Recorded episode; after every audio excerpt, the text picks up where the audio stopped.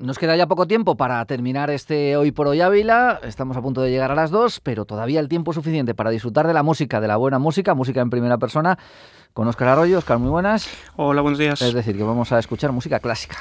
Bueno, música clásica, y nos vamos a adentrar, vamos a pedir... Has empezado mm, entrando aquí diciendo que vamos a escuchar cosas un poco raras. Sí, bueno, como nuestros oyentes ya son iniciados, ya tienen una trayectoria en esto de la música clásica, como siempre vamos un poco expandiendo los límites para atrás y para adelante, digamos, en la historia, para que, bueno, vayan conociendo otros repertorios, otros géneros. Vamos a escuchar música, de, en este caso, de un compositor austríaco, Anton Webern, eh, no confundir con Carl Maria von Weber, que fue otro compositor del romanticismo. Este, estamos hablando de Webern, con una N al final, eh, que nos va a servir muy bien de ejemplo mm, para conocer lo que se hacía en lo que se llamó la Segunda Escuela de Viena, eh, lo que se hacía en el entorno de, de Viena de los años 20 y 30 del pasado siglo.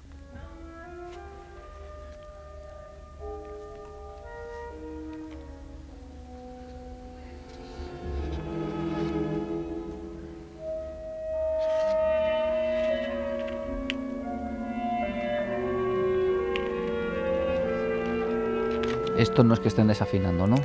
No, no solo no están desafinando, sino que, las indicaciones de la partitura de Anton Webern son tremendamente precisas, del, no solo de la altura de las notas de oración, sino del timbre que tienen que tener cada uno de los instrumentos, del color, eh, él utilizaba todos los detalles mínimos la, incluso la forma de pasar el arco, tocar incluso con leño, que se llama con la parte de atrás del arco, buscar siempre colores y timbres muy exactos, ¿no?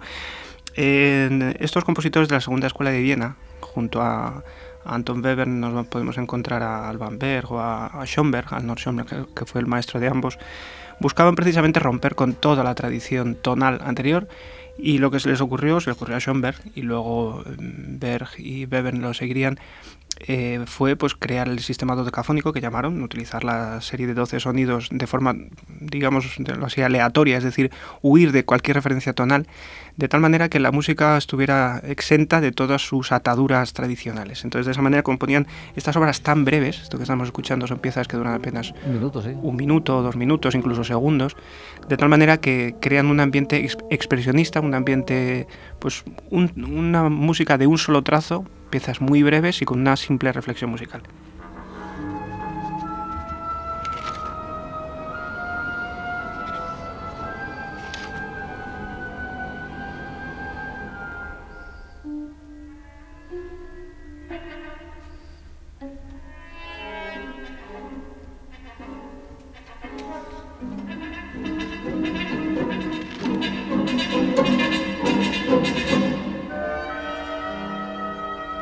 Recordar además que estamos en una época culturalmente eh, muy rica en, Austria, en Viena, es la época, por ejemplo, de Gustav Klimt, de todo ese movimiento pictórico, escultórico que, que se dio eh, justo en el periodo entre guerras, entre la Primera y la Segunda Guerra Mundial.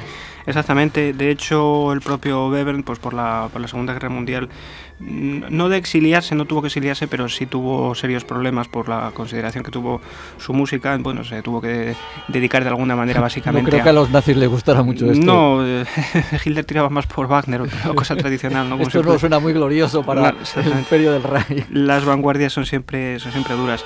Em, pero el talento de esta gente, ¿no? La, imaginación sobre todo, y no, no romper por romper, sino simplemente por ir un poco más allá, por aportar algo, ¿no? por, por, por imaginar, por concebir diferentes, diferentes formas de, de hacer música.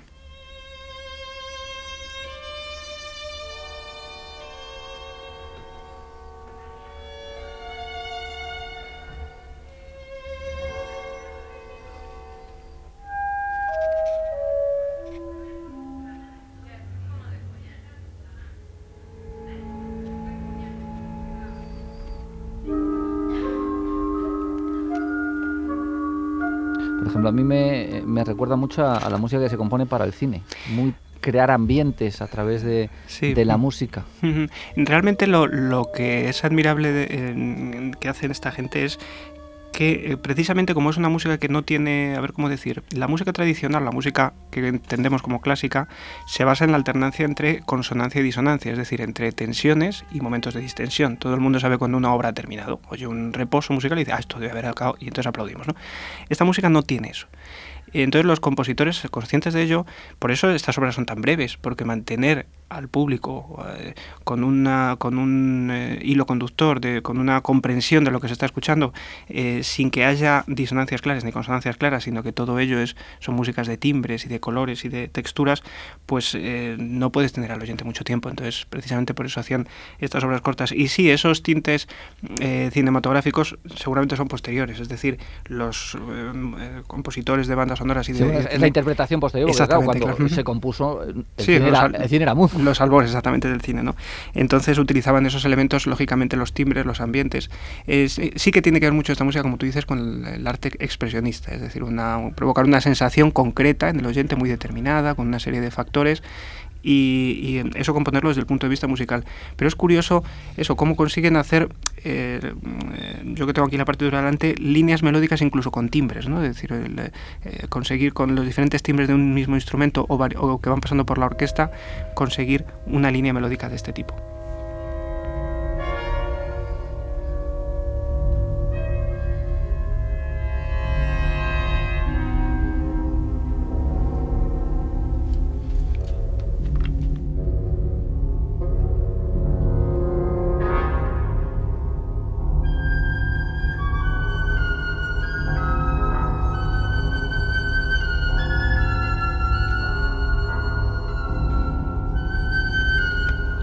Qué recepción tuvo en su día este tipo de música? Bueno, pues como todas las novedades, me imagino que desigual, lógicamente. Eh, afortunadamente, con el tiempo, pues compositores y, directores como Pierre Boulez, que murió precisamente hace muy poquitos días, em, recuperó mucho, en gran parte esta música y lo, lo consolidó en, en, la historia. De hecho, la grabación que estamos escuchando no creamos que es ninguna grabación rara. Estamos hablando de la Filarmónica de Berlín dirigida por Karajan. Es decir, que son, son, los mismos músicos que luego mm, terminan de grabar esto y graban la Sinfonía de Beethoven. Es decir, es repertorio totalmente incluido en el, ya en las, en las formaciones tradicionales, el repertorio clásico. Lo único que es cierto que todavía el oído es curioso, como 100 años después, casi, han pasado casi 100 años de esto, no, en algunos casos más de 100 años, todavía en algunas cosas nos siguen sonando extrañas. Por eso. Cuestas, nos cuesta. Sí, eso pero yo estoy convencido que esto es como el vino, ¿no? La gente dice que no me gusta el vino. Pues beba usted más vino hasta que al final le va a terminar usted gustando. Pues algo eh, parecido sucede con esta música. Hay que escucharla, intentar comprenderla y al final te das cuenta que tiene una riqueza asombrosa.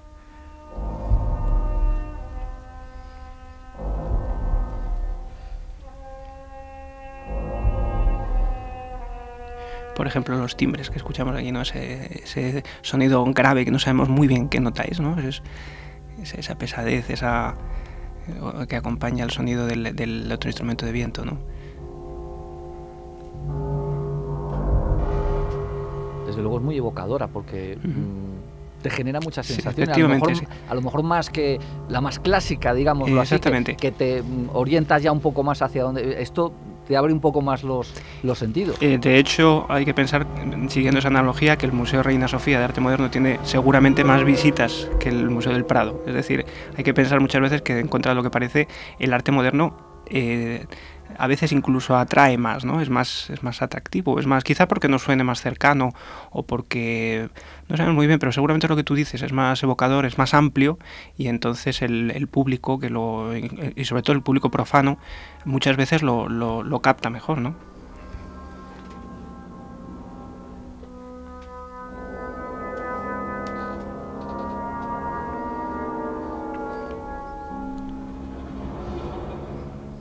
Aunque ahora les estamos escuchando todas seguidas, estamos hablando de las piezas eh, opus, piezas para orquesta opus 6 y opus 10, eh, realmente, como digo, son piezas sueltas, son suites de 6, 10 piezas eh, en las que cada una, pues una dura 45 segundos, otra dura un minuto y poco, son un pequeño trazo, ¿no? Es como un trazo de un pintor, que semeja un poco también a, lo que puede ser un miro, ¿no? Un solo trazo en, el que una sola idea queda plasmada en el cuadro y, y suficiente, ¿no?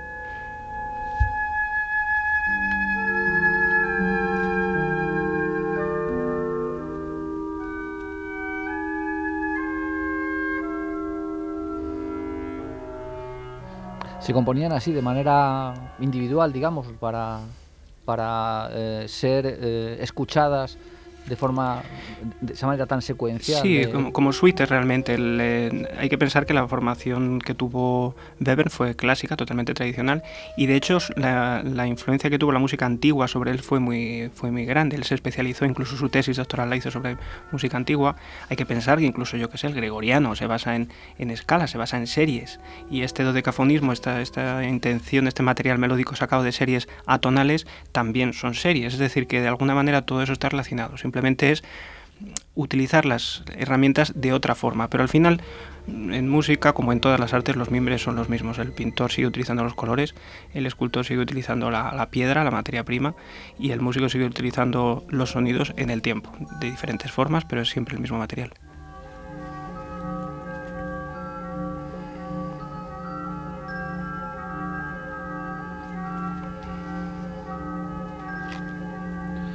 Bueno, pues vamos a terminar ya con una última pieza de esto que nos has traído en la jornada de hoy, que nos ha sorprendido un poquito. Ahora nos sirve un poquito más para aprender, ¿no? Sí, estas que estamos escuchando son las piezas para orquesta Opus 10 y en contra de lo que parece, no es una orquesta pequeña, es una, es una gran orquesta. O sea, si, si tenemos la fortuna de poder escuchar esto en directo, en el escenario hay 80 músicos. Es decir, lo que pasa es que los timbres, las texturas eh, eh, son muy sutiles, incluso los instrumentos, a veces instrumentos solos, eh, timbres muy extremos, graves, muy graves, agudos, muy agudos buscando esas texturas extremas, ¿no? Pero, eh, como digo, los miembros son los de siempre y la, y la orquesta es una gran orquesta. Ahora, me parece a mí, no sé, es una impresión, que esto a la hora de interpretarlo es bastante más complicado de lo que parece. Mucho más. Que es mucho, a lo mejor más que una gran sinfonía eh, a la que todos estamos acostumbrados, porque claro, dar con el. Y ahí la labor del director me imagino que será fundamental.